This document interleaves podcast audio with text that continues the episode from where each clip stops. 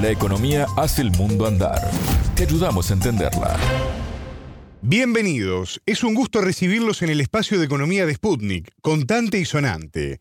Soy Martín González y me acompaña Natalia Verdún. ¿Cómo andas, Natalia? ¿Qué tema tenés para hoy? Muy bien, Martín, muchas gracias. Hoy hablamos de la discusión en Ecuador por la condonación de deudas de hasta 10 mil dólares a los campesinos, algo que el gobierno había anunciado pero que luego descartó. El tema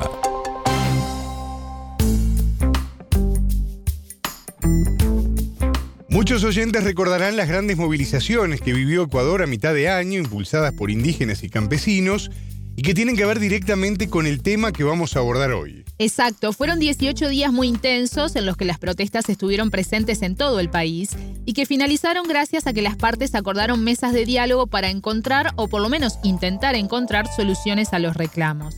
¿Qué se reclamaba? Varias cosas. La plataforma tenía 10 puntos centrales rebaja del costo de los combustibles, subsidios, paralización de las privatizaciones e inversión en educación y salud, entre otros pero había uno fundamental que se refería a las deudas de los pequeños productores. ¿Y cómo se avanzó en las mesas de diálogo sobre ese tema? Se refrendó lo que el gobierno ya había decretado a mitad de año, cuando todavía estaban las movilizaciones, que era la condonación de deudas de hasta 3 mil dólares en la banca pública, y también que se llegaría hasta 10 mil dólares, un reclamo impulsado sobre todo por una de las organizaciones convocantes a la movilización, la FENOCIN. Se trata de la Confederación Nacional de Organizaciones Campesinas, Indígenas y Negras, que reúne a 1.300 organizaciones. Su presidente, Gary Espinosa, le contó a Contante y Sonante más detalles de la Confederación. La entrevista. Somos organizaciones fundamentalmente de agricultores, la mayoría son agricultores, tenemos también organizaciones artesanales, organizaciones del sector urbano, pero son muy poquitas nuestro fuerte es en el sector rural, productores de arroz, productores de maíz, productores de soya, pequeños bananeros, productores de papa en la sierra, quinoa, cebolla, zanahorias, productores de frijoles, es decir, son, eh, somos compañeros que nos dedicamos, digamos, a la producción de alimentos para la población ecuatoriana y también para la exportación, como por ejemplo el caso del cacao, el cacao es un producto de primera importancia en algunas provincias y se lo utiliza fundamentalmente para la exportación porque el 80% aproximadamente de este cacao va para el mercado internacional. De manera que esa es la FENOCIN, una organización de indígenas o indígenas campesinos, montubios, eh, afroecuatorianos, es decir,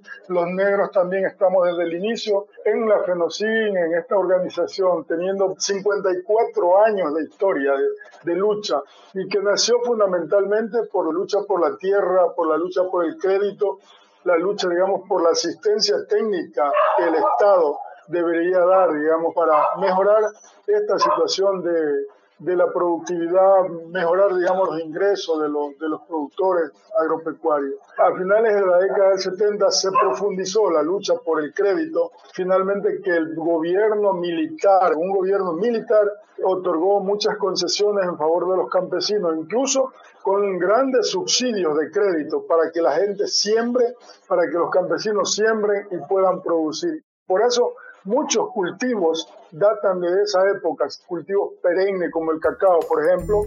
Natalia, decíamos en la presentación que el gobierno se comprometió a perdonar las deudas de hasta 10 mil dólares, como pretende la FENOCIN, pero luego descartó. Exacto, a principios de este mes el ministro de Gobierno Francisco Jiménez dijo que ya existía un borrador del decreto para comenzar con ese proceso de forma escalonada. Hay una ley que salió para combatir los efectos de la pandemia que establecía el techo de hasta 10 mil dólares y eso fue refrendado en la mesa de diálogo, dijo a principios de noviembre el ministro en una entrevista en la Asociación Ecuatoriana de Radiodifusión. Hacía referencia a la Ley Orgánica para el Desarrollo Económico y Sostenibilidad Fiscal. ¿Y qué pasó entonces? El 24 de noviembre, en un comunicado oficial, el gobierno presidido por Guillermo Lazo anunció que no existe la viabilidad financiera para incrementar dicho mecanismo. El ministro de Finanzas, Pablo Arosemena, dijo que la medida afectaría la capacidad de Ban Ecuador para otorgar nuevos préstamos. Impediría que el Banco Público reciba 190 millones de dólares en ingresos, dijo el ministro.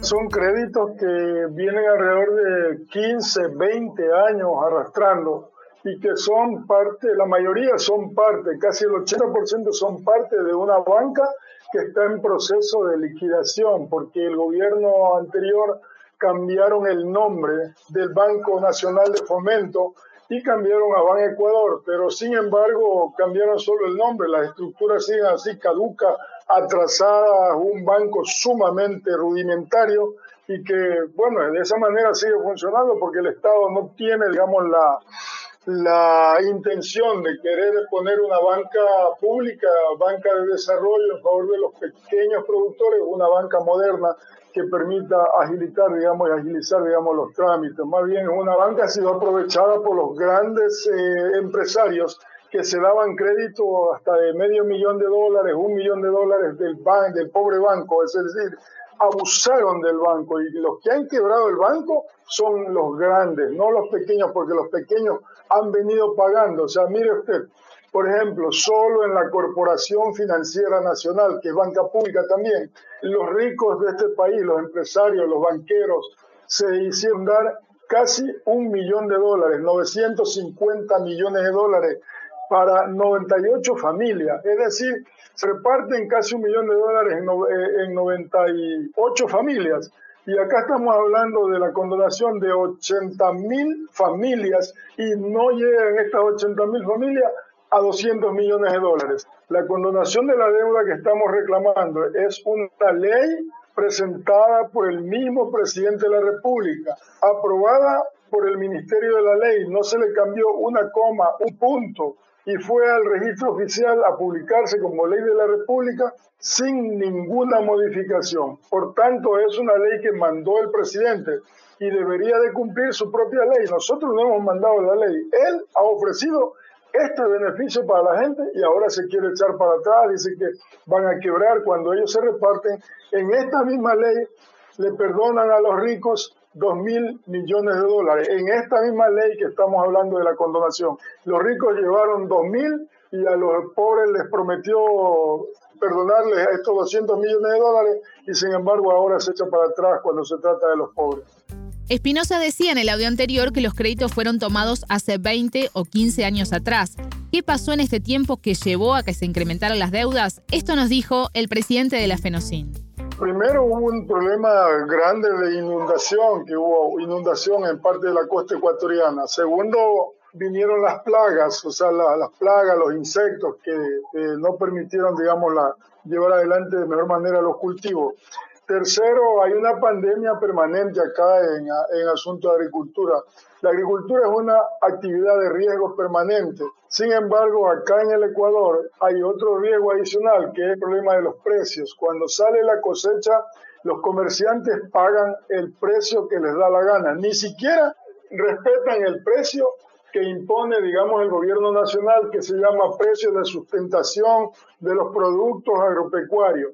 Eso, siendo una disposición del Estado ecuatoriano, nadie lo respeta y el perjudicado en esto es el productor agropecuario.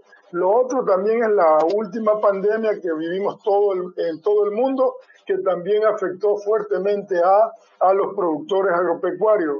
Todo, casi en todos los países han habido compensaciones para los agricultores. Sin embargo, solo en el Ecuador es que no se hace nada. Miren, el Perú nomás, el país vecino, dieron una moratoria de, año y medio para los productores, para todo lo, el sistema crediticio, de cumplimiento obligatorio para la banca privada y banca pública. Sin embargo, acá en el Ecuador es el único país donde se reparten la plata.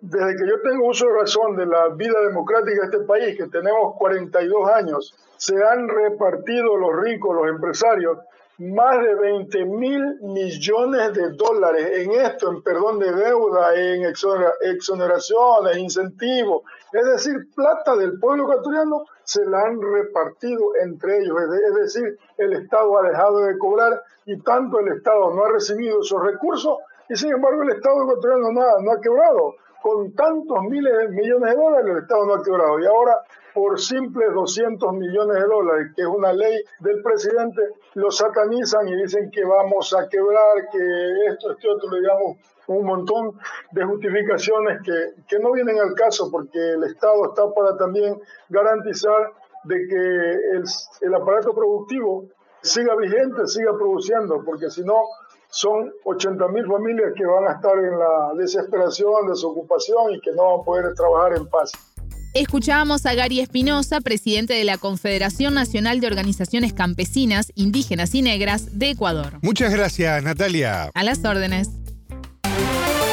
Contante y sonante desde Montevideo.